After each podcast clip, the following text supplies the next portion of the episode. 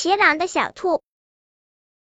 小灰兔从小双目失明，妈妈叹气说：“小灰，在大森林里，你可要跟紧妈妈，不然太危险了。”兔子一家旅行去姥姥家，兄弟们都背上了背包，装满了旅行需要的食物。小灰背了一筐胡萝卜，行走在最后面。走过小溪的时候，小灰没有拉住过河的绳子，扑通掉进了河里。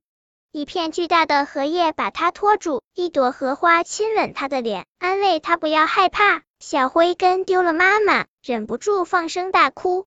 荷花拖着双目失明的小灰，让一片又一片的荷花叶把小灰送到草地上。小灰离开了妈妈，又什么也看不见，但它却能听见布谷鸟在山中回荡，闻到盛开的野花的香味，白花的芳香，黄花的清爽，红花的火辣，它都能感觉到。小灰心里想：我怎么才能找到妈妈呢？森林里传来一阵嘈杂的声音，麻雀匆忙的飞了。兔子慌张的跑了，田鼠也惊恐的躲进洞里，只有小灰还坐在原地。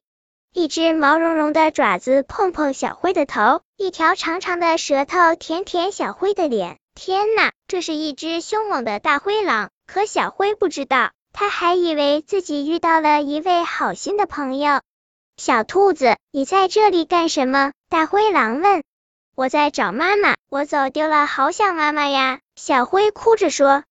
大灰狼张开嘴，用舌头舔舔小灰的眼泪。你真着急找妈妈，你说的对，妈妈想念你呢。原来大灰狼正在找自己的孩子，他的狼崽走丢了。谢谢你，好阿姨。小灰说。哈哈哈，你叫我灰阿姨吧，我们皮肤是同样的颜色。狼妈妈说。小灰旗在狼妈妈身上，高高兴兴的上路了。清风把狼的气味吹到山羊的鼻子里，山羊站在岩石上高声喊：“大灰狼抓走了小灰兔！”乌鸦在草地上听到这消息，立刻飞进森林中。它一着急吐字不清楚，就高声喊：“母狼抓走了小黑猪！”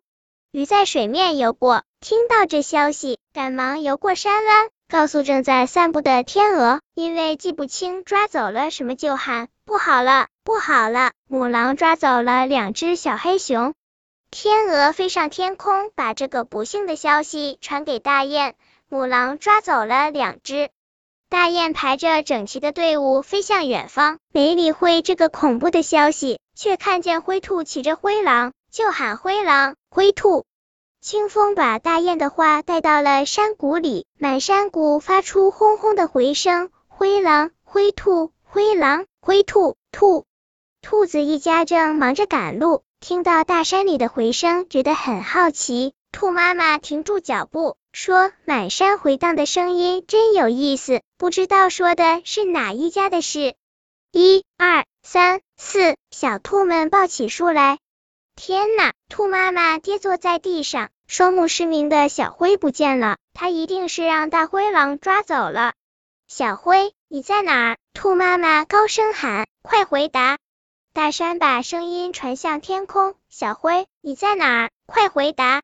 天上飞翔的天鹅把消息传给水里的鱼：“兔妈妈在找小灰兔。”水里的鱼把这消息带给了树上的乌鸦，乌鸦这个传话筒在森林里飞呀飞呀，不断的高声喊：“小灰兔，你妈妈在找你！小灰兔，你妈妈在找你！”这时，大灰狼正背着小灰兔往山上跑呢。小灰兔感到大灰狼的汗水流淌在脊背上，就给它擦汗，又用荷叶为它扇风。灰阿姨，我们到哪里去？呼哧呼哧，大灰狼喘着气，我要翻过大山，送你回家。这时，乌鸦飞到跟前，惊讶的尖声大叫：“天哪！小灰兔，你怎么骑在大灰狼狼狼的背上？你的妈妈为找你都急坏了，跑遍了山谷。”乌鸦声音沙哑的喊叫着，疾风而去。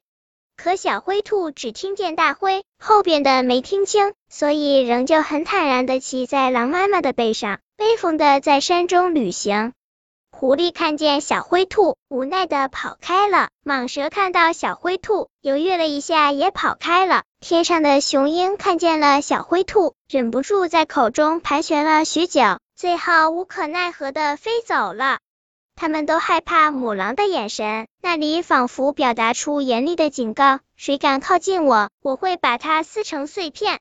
母狼背着小灰兔游过河，水中的鱼看见了，好奇怪，不是说大灰狼抓走了两只小黑熊吗？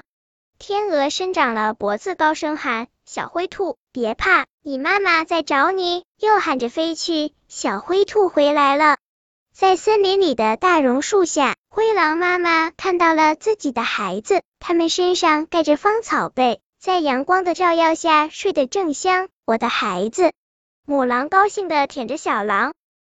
是谁关照走丢了的小狼？狼妈妈很惊异，在野生动物园里。关照各种动物幼崽的行为是受到尊重的。妈妈爱孩子，孩子爱妈妈，是大森林中每个家族都明白的道理。这是一种美德，所有的动物都应该自觉遵守，并使之成为习惯。母狼背着小灰兔走出森林。就把它放在了柔软的草地上，说：“孩子，你的妈妈很快就要来了，我就送你到这儿吧。我要去照看自己的孩子了。”大灰狼说完，飞奔而去。兔妈妈听到消息，急急忙忙的赶来了。她抱起小灰兔，亲了又亲。孩子，是妈妈太粗心，我再也不会让你走丢了。